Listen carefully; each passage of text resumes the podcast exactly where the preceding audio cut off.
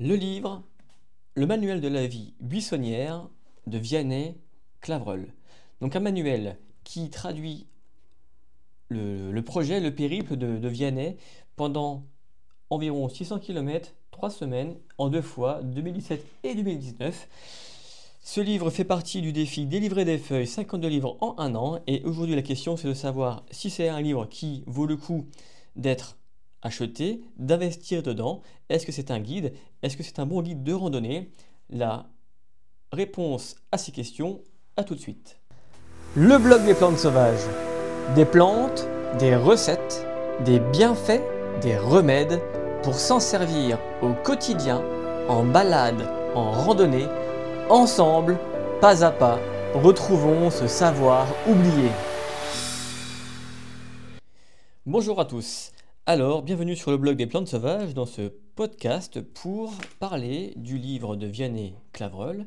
L'objectif, c'est d'être avec vous pendant 20 minutes, d'en parler en répondant aux questions que moi je me suis posées pour pouvoir lire ce livre de manière active et surtout chercher à comprendre que si c'est un livre outil, s'il peut nous servir, s'il peut vous servir à vous, puisque le but également de ce défi, c'est de vous donner, de vous partager les recherches des livres, et ensuite, eh bien, vous partagez également les auteurs que j'aurai contactés et rencontrés.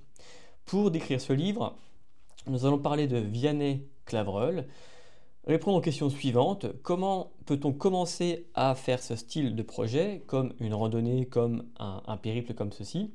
Est-ce qu'il a réussi à être autonome sur son périple, quels sont les équipements dont il a eu besoin, quelles sont les recettes simples qu'il pourrait nous conseiller à réaliser en randonnée, quelles sont les erreurs qu'il a, commises, et d'un point de vue santé, comment a-t-il réussi à maintenir une bonne nutrition équilibrée pour rester en bonne santé? Qui est Vianney Clavreul C'est une personne qui aujourd'hui doit avoir entre, je pense, au moins 40 ans il possède un site web que je vais vous partager maintenant qui s'appelle laviebuissonnière.com. Sur ce site web, vous y retrouvez les photos de Vianney qui s'intitule, donc d'ailleurs, il s'intitule aujourd'hui Conteur-cueilleur. Il fait toujours des initiations, des sorties. Vous pouvez acheter son livre, du moins investir dans ce livre. Il y a encore des randonnées, des randonnées et aussi des comment dire, euh, vous pouvez aussi le contacter par mail ou par SMS, c'est ce qu'il recommande. Donc euh, c'est ce qu'on fera à la fin de ce podcast. Vianney a commencé par étudier l'aménagement rural, ensuite il s'est intéressé à la pédagogie et son objectif a été de réaliser cette, euh, cette transhumance pendant à peu près, alors j'ai dit trois semaines, mais en fait il me semble que c'est plus euh, c'est six mois. Six mois. Il est parti de la Picardie pour ensuite arriver au Portugal. Et ça a été fait en deux fois. Donc en 2017, il a fait euh, Picardie, Portugal et en 2019, l'Espagne. Alors son projet a été financé par des internautes via Tipeee, puisque je pense qu'il a dû être en difficulté pour trouver des, des sponsors, etc. Il nous partage ça dans son livre. Il a fait ce projet avec une charrette de 70 kg à peu près, là où il a mis ses outils, ses, accessoires et aussi ses, réserves. Et, voilà, il nous fait part que son, budget était de 40 euros par mois pour ensuite acheter des, choses complémentaires comme du fromage, comme, comme des œufs pour son alimentation. Donc aujourd'hui, je dirais que c'est quand même quelqu'un qui a voulu nous montrer que nous pouvions vivre avec la nature. Pour ma part, grâce à ce livre, je comptais trouver des réponses pour un projet que j'aimerais également mener, qui est de faire une randonnée, en autonomie, pour ma part avec un sac à dos, pas, avec autant de matériel. Et je suis pour l'instant assez sceptique sur les possibilités, en tout cas en se nourrissant que de plantes sauvages. Néanmoins, j'espère trouver ces réponses avec le temps grâce aux différents ouvrages et aux différents essais. Première question. Comment commencer à se lancer dans, dans ce type de projet, dans ce type de voyage? C'est une question qui, pour l'instant, je n'ai pas trouvé réponse dans ce livre, donc je vais m'appuyer sur mon expérience pour y répondre. Je dirais que tout d'abord, il faut s'intéresser aux plantes dès à présent. En effet, si nous partons de notre côté avec un livre dans le sac à dos, je pense que c'est le, le meilleur moyen de se tromper. Et là, je fais référence au film Into the Wild, où la personne finalement, elle est clairement en train de crever de faim et elle prend son livre qu'elle consulte très rapidement et elle se précipite sur la première plante qui ressemble à ce livre, aux images de ce livre, et c'est comme ça qu'elle s'intoxifie et qu'elle meurt. Donc si aujourd'hui vous pratiquez les plantes sauvages, que vous commencez par la plante zéro, pour moi qui restera l'ortie, bien sûr, que vous pratiquez, que vous les cuisinez, que en balade régulièrement, de simples balades de quelques heures à une demi-journée, vous essayez de cueillir trois plantes à salade, de faire une salade. Et d'ailleurs, j'ai récemment fait une vidéo là-dessus pour vous montrer qu'il était possible, bien sûr, avec déjà quelques connaissances de base, une vingtaine de plantes, ça vient vite en pratiquant. Voilà. Est-ce qu'on peut commencer ensuite à finalement à manger que des plantes? Eh bien, pour l'instant aujourd'hui, la réponse que j'ai c'est non. Il nous faut accompagner nos plats d'huile, de farine, de sel, d'autres aromates, des condiments comme l'ail, comme l'échalote, qui sont des choses nécessaires.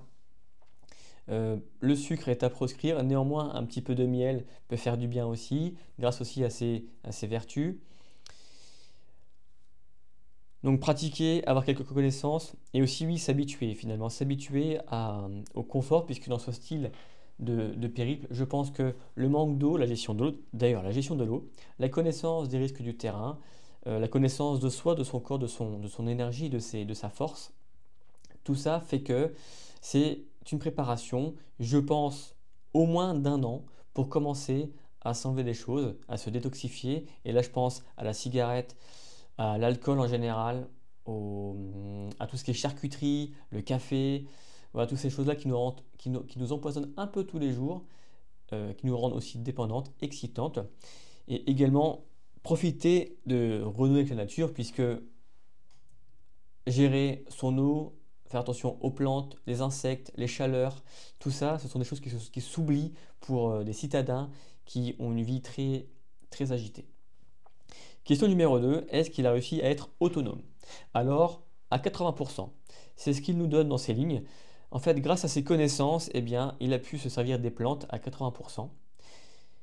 Avec des graines qu'il a pris comme des lentilles, il arrivait à faire germer euh, ces graines en quelques jours et c'était pour lui une source importante de vitamines et de germes et de légumes en plus des plantes. Avec quelques condiments, il a pu manger correctement. Il nous fait part alors, il nous fait part de qu'il a été en grande forme, que par contre, les trois premières semaines, il a ressenti un mal-être et hum, il s'avère que c'est son corps qui s'est détoxifié. Le fait de manger moins, de manger mieux, de manger des plantes vraiment de saison, de terrain, euh, des plantes vivantes, ça lui a apporté beaucoup. Il a gagné en, sommeil, par contre il a perdu du poids forcément, euh, notamment des graisses, et il a, commis quelques erreurs et on, va, y revenir dans la question. Pour l'autonomie, il se servait également du vinaigre pour euh, enlever les bactéries des plantes.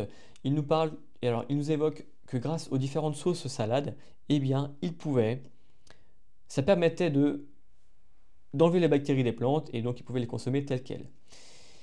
Également, et là on va parler d'équipement juste après, il a consommé beaucoup de végétaux crus et ça, ça ne l'a pas aidé à être autonome. À être autonome, il a dû investir, dans un appareil à gaz pour pouvoir manger des aliments cuits et apporter le complément d'un point de vue nutritionnel. Donc pour résumer la question, 80%, le reste du temps, il a quand même dû acheter des quelques produits dans le commerce, euh, d'où le budget de 40 euros par mois pour ceci. Et après autonome, eh bien là, j'émets un avis très personnel sur cette idée d'avoir une charrette qui, pour moi, donc en effet autonome, avoir un petit coin de stockage. Maintenant, est-ce qu'on peut être autonome et en même temps itinérant? Eh bien, je dirais bien sûr. Alors je pense bien sûr, si nous avons quelques points de ravitaillement, maintenant, autonome pendant combien de temps pleine nature? Je me pose vraiment la question. Quels sont les équipements dont il a eu besoin? Alors, d'un réchaud, d'abord à bois et ensuite au gaz. Au gaz, puisqu'il a traversé des pays comme l'Espagne, le Portugal, le bas de la France, là où les feux sont interdits en pleine forêt. Donc, le gaz a permis d'être discret en évitant les fumées et surtout sécurisant.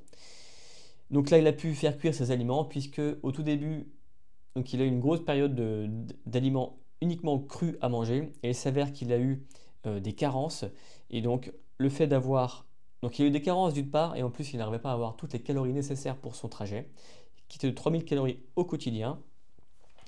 Et c'est là que je me pose une question de comment il arrive à calculer les, calories, le calcul des calories.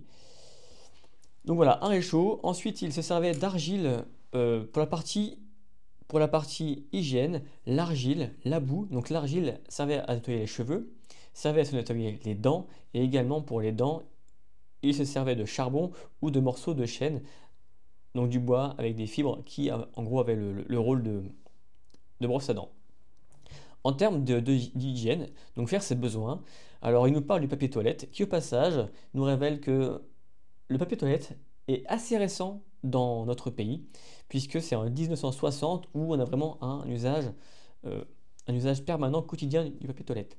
Donc il faut savoir que dans, je fais une pause pour boire un coup, donc il faut savoir que tout simplement, avoir une petite bouteille d'eau de 30, 35 centilitres, 33, avec un, petit torchon dédié, eh bien, ça suffit pour être euh, propre après avoir fait ses besoins. Une main sert à enlever euh, l'excédent, l'eau sert à rincer avec un petit torchon dédié, une petite serviette dédiée, eh bien, on arrive à s'essuyer. Et bien sûr, cette serviette, vous pouvez ensuite la laver. Ça peut vous paraître sale comme ça. C'est toujours moins sale que de prendre du papier toilette où il en reste toujours un petit peu et surtout de polluer. Comment faisait-il ses lessives? Eh bien, une, une technique, un litre de cendre, un litre d'eau. Eh bien, avec ceci, il arrivait à laver son linge. En termes de trousse à pharmacie, eh bien, l'argile avait sa place, quelques huiles essentielles, il se servait de quelques, quelques ustensiles comme la pince à épiler, notamment pour les échardes, outil indispensable, une pince pour les tiques et euh, des petits ciseaux et des strips pour euh, faire des points de suture. D'autres choses, on pourrait, y revenir, petite trousse euh, minimale qui d'ailleurs fera l'objet d'un petit article, je pense. En termes d'accessoires, un pancho pour s'abriter, mais aussi pour euh, s'asseoir dessus, se servir de ça. Je m'en sers par exemple dans les initiations pour euh, cuisiner version cuisine sauvage, très pratique. Sac en tissu pour cueillir ses plantes. Des sacs étanches pour ses vêtements, bien sûr, en cas de pluie en randonnée. C'est important de, garder des, vêtements au sec. Et donc les sacs étanches avec le petit zip en plastique, c'est vraiment très pratique. Il nous conseille un parapluie, et le parapluie, c'est ce qui ressort d'un livre de François Couplan, Vivre en pleine nature. Il s'avère que c'est un, c'est quelque chose qui nous semble être encombrant, mais qui s'avère très pratique en cas de pluie, donc à creuser. Un sifflet, ça peut vous paraître simple, mais en fait, un sifflet en cas de danger. Demain, alors anecdote, le sifflet permet de vous signaler. Jusque-là, tout va bien. L'anecdote, c'est lors d'un stage de, survie avec, euh, avec le boulot, eh en montagne, une personne est, tombée et finalement, elle, alors, respirait encore, mais n'avait plus l'usage de la voix. Et donc, si elle avait pu avoir un briquet, les secours auraient pu la repérer puisque cette personne a été retrouvée décédée euh, alors que était près d'un lieu de passage où les, où les secours se sont, sont passés plusieurs fois, sauf qu'elle ne pouvait pas s'exprimer. Donc le sifflet, important autour du cou. Est-ce qu'il y a des recettes simples dans ce livre? Et non, et c'est là où je suis un peu déçu. Je pensais qu'il allait nous partager des recettes simples à faire tous les jours, puisque en étant en autonomie, on a déjà peu d'équipement, peu de place pour ça. Avec une charrette de 70 kg, pourquoi pas? Mais si nous on entreprend un voyage avec notre sac à dos en mode randonnée cool, rando cool balade, eh bien on va pas passer 4 heures à cuisiner, bien que l'on pourrait vu que c'est une rando cool que, en tout cas pour ma part, j'envisage. Donc voilà, petite déception. Néanmoins, un partage des recettes du cuisinier Jean-Marie Dumaine, mais des recettes où ça demande quelques ingrédients du magasin, comme par exemple, eh bien, autant les tomates, on peut les trouver chez le, le marché du coin, il faut tout de même avoir ça dans le sac. Donc les recettes se composent très souvent de crème fraîche, de beurre, de lait. Et c'est dommage, il n'y en, a que 2-3 qui ressortent, notamment page 213 où il y a une recette de beignets. À bien sûr, à bien sûr adapter. N'empêche que c'est des beignets à base de lentilles, donc oignons lentilles, du riz, un bouillon de plante, farine, de l'huile, poivre. Donc ça, c'est des choses qu'on peut avoir dans le sac. Donc il y a celle-ci, un petit 216 où il y a le lamier. Donc là, feuille de lamier, échalote, une gousse d'ail. Et on fait revenir tout ça en gros à la poêle et, euh, c'est pas mal. Après, une recette sympathique, un pesto en 225 pesto de capucine, 100 g de feuilles, 50 de noisettes, 50 de parmesan, de l'huile d'olive 250 g, du poivre, du sel. On concasse tout ça avec un mortier. Un mortier, on pourrait avoir ça dans le sac, du moins je pense en bois, voire un petit appareil de chez Tupperware qui est une, euh, un, mixeur avec des lames en acier avec un système de, de rotofil, enfin de, de câble qu'on tire à la main, plutôt pratique que je n'ai pas encore, que je compte acquérir. Voilà pour les recettes, donc un petit peu déçu, des recettes à faire chez soi bien sûr. Par contre, un bon état d'esprit que j'ai aimé dans son livre, c'est que il donne des recettes avec des plantes qu'il n'a pas évoquées. Et dans ces plantes, donc il en évoque 75, dans ces plantes, eh bien, dans ces recettes du moins, à nous de chercher pour, euh, pour compléter, ce qui est aussi la recherche, l'apprentissage, une base à avoir pour nous progresser. Est-ce qu'il a fait... Alors les plantes, j'en ai parlé, on en voit 75. Est-ce que c'est un livre qui me servirait, moi, débutant de guide? Eh bien, finalement, non. Alors, c'est plutôt bien représenté, c'est plutôt quand même bien décrit. Néanmoins, jusqu'à maintenant, je préfère le livre de François Couplan. D'ailleurs, Vianney se sert de son livre pour illustrer et, et fournir le sien. Donc, si je devais avoir un livre pour reconnaître les plantes, eh bien, j'aurai le livre de Couplan qui est bien sûr deux fois plus épais, mais qui nous, qui nous donne 200 plantes sur toute l'année. Donc je pense que c'est vraiment un outil à avoir. Néanmoins, très belles illustrations et il y a du contenu. On a quelques informations. Donc c'est un livre euh, qui, à mon sens, m'a appris des choses sur comment mener à bien ce projet et aussi les erreurs que je vais vous partager tout de suite. Quelles sont les erreurs qu'il a commises durant son parcours? Alors les carences. Je relève, à cause du fait d'avoir mangé des légumes crus tout le temps, il a été carencé, il a manqué d'énergie. Et donc c'est pour ça que grâce aux légumes cuits, en fait, on apporte, d'autres styles de... Euh, on apporte les plantes sous une autre forme. Et là, je, manque de, de savoir. Je l'ai lu dans un autre livre qui fera l'objet d'un article. Néanmoins, c'est bien connu, enfin, c'est connu que tout doit être, c'est une histoire d'équilibre, un peu de cru, un peu de cuit, et ça apporte les choses différemment. Et le faire de cuire, ça transforme les molécules des plantes. Certes, nous perdons des choses, mais on, apporte d'autres choses. Sur son trajet, une personne lui a donné un pot d'arachide pour avoir le côté euh, protéiné, le côté euh, glucide, il me semble. Et c'est là où il a vu clairement, donc en fait, il s'est vu perdre en masse musculaire, perdre en énergie perdre en poids. Et grâce à cet arachide, eh bien, il a constaté en quelques jours un regain de force, un regain de masse. Euh, de masse. Et donc c'est là qu'il s'est aperçu qu'il avait fait une erreur sur les carences. Deuxième erreur, ça a été l'hydratation. Donc l'hydratation, il a manqué d'hydratation et ça lui a causé des douleurs articulaires. Comment il s'en est sorti? Eh bien, il s'avère que marcher pieds nus lui a permis de se soulager. De plus, il a évoqué que le fait de marcher pieds nus, ça permet d'évacuer l'électricité statique contenue dans le corps. Et là, c'est un point qui m'a qui a piqué ma curiosité. Et donc, si quelqu'un dans les commentaires a quelque chose à ajouter à ce, sujet, je vous en remercie. En tout cas, je ferai mes recherches prochainement. Autre erreur, eh bien c'est déjà pas mal. Euh, si, autre erreur, ça a été aussi le, le manque de sel. Le manque de sel, il a hum, connu un malaise à, cause de la donc, manque de sel, la gestion d'eau dans le corps, donc euh, connu un malaise. Euh, et surtout, c'était ça, la baisse de tension. Ensuite, euh, autre erreur, c'était boire l'eau d'un étang comme ça, sans rien faire, sans filtrer. Donc il l'a payé, il l'a payé, il a eu mal de ventre, nausées. Ça lui a valu quelques jours de repos pour s'en remettre.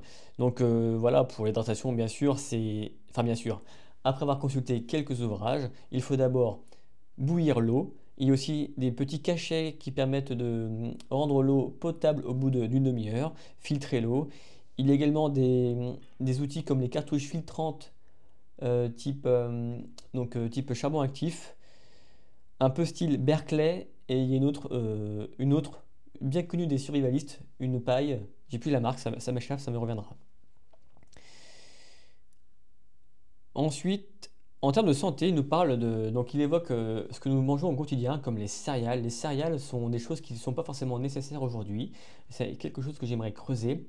Il y a les calories. Donc, il nous parle de 3000 calories à avoir tous les jours. Et en effet, quand nous sommes d'un projet tel que le sien, on se dépense toute la journée. Et d'ailleurs, ça fait penser à un livre de, de un grand survivaliste qui a fait le tour du monde sur l'équateur, Mike Horn. Dans son livre, et c'est surtout dans celui, alors celui-là ou celui du pôle Nord, où il évoque qu'il crame jusqu'à 7000 calories. 7000 calories. Donc forcément, il y a un calcul à faire. Et lui, Mike Horn, dans son livre, avait justement calculé, et c'est lui qui faisait sa nourriture, il avait des recettes pour ça. Et donc c'est vraiment une question que j'aimerais soulever après ce, podcast, c'est comment calculer les calories.